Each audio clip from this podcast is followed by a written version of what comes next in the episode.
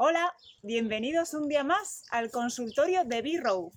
Y sí, ya sabéis que se acerca la noche más corta del año, pero para algunos es una noche interminable. Y me refiero a la noche de San Juan.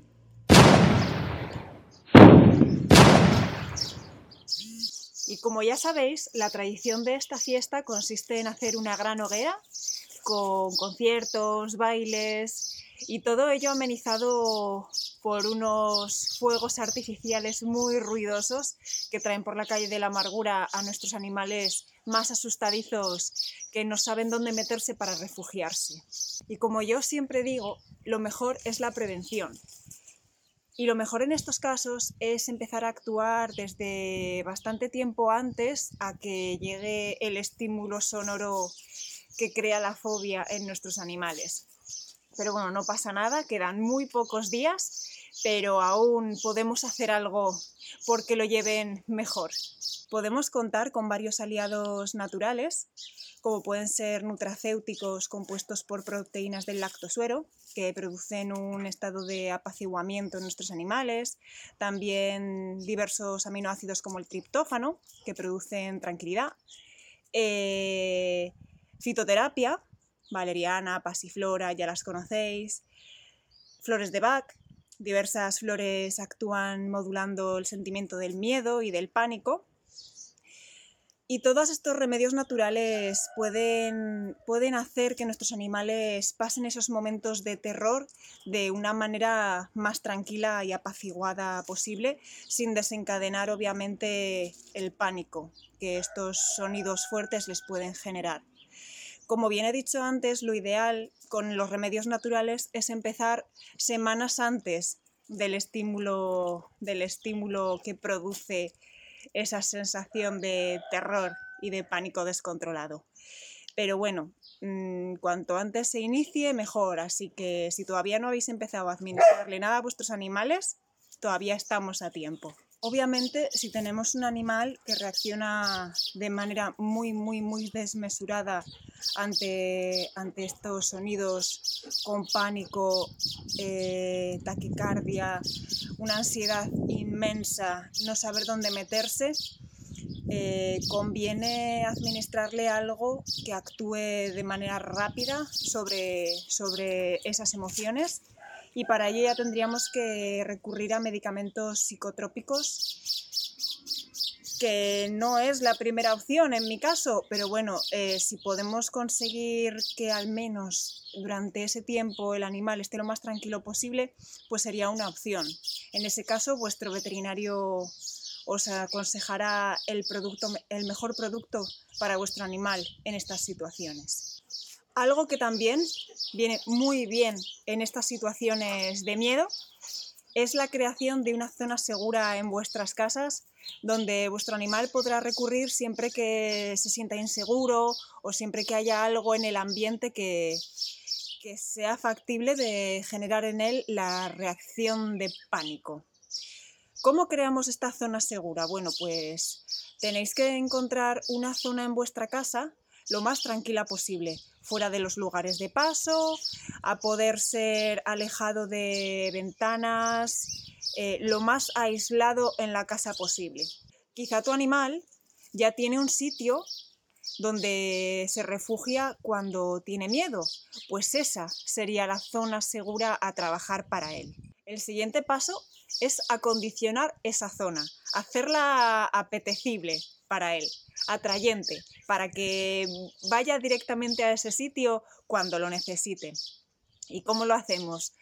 Poniéndole una cama cómoda, a poder ser una cama que él ya haya usado y huela a él, dejarle algún juguete de los que más le gustan, mordedores, pelotas, peluches, dejarle algo rico para, para comer, si le apetece, agua.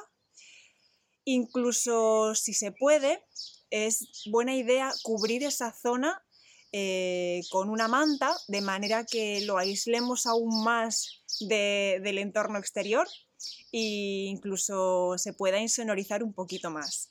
Los lugares que ellos suelen escoger para estos fines suelen ser debajo de camas, eh, debajo de mesas, en algún trastero, de manera que no haya contacto con el exterior. No debemos sacarlos de ahí. Si ellos han elegido ese sitio, lo que debemos hacer es acondicionarlo, hacérselo más cómodo aún, ¿vale? Y no obligarle a salir de ahí porque hasta que él se encuentre seguro para salir por su propio pie.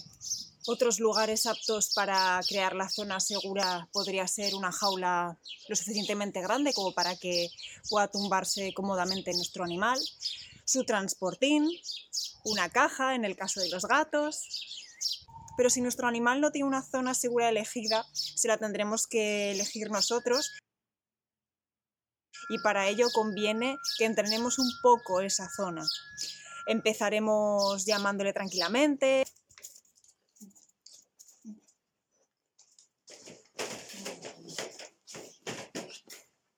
animándole a que vaya allí y una vez allí empezaremos con ejercicios relajantes, hablándole, acariciándole, masajeándole.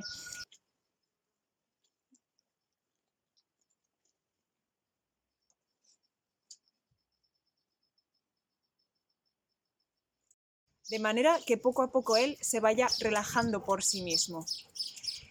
Podemos practicarlo en principio muy pocos minutos e incluso podemos aprovechar cuando sea él mismo el que se acerque al lugar de, por iniciativa propia. acariciándole, hablándole tranquilamente, ofreciéndole algo de comer.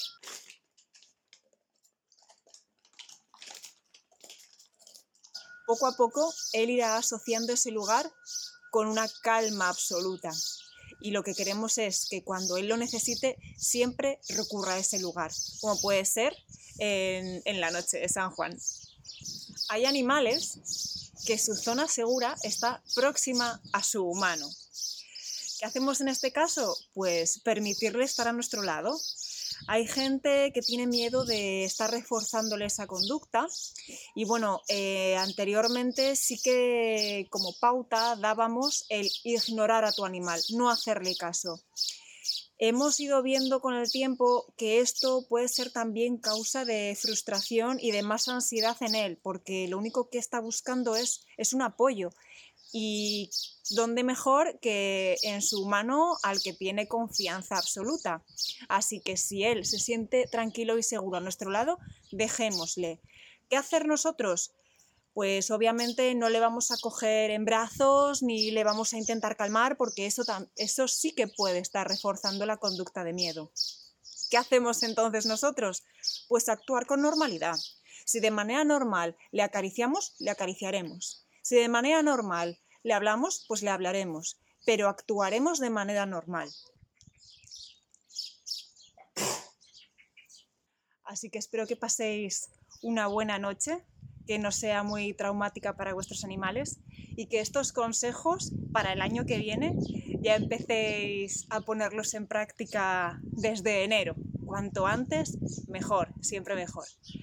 Bueno, pues hasta aquí el consultorio de hoy. Nos vemos en el siguiente. Hasta luego.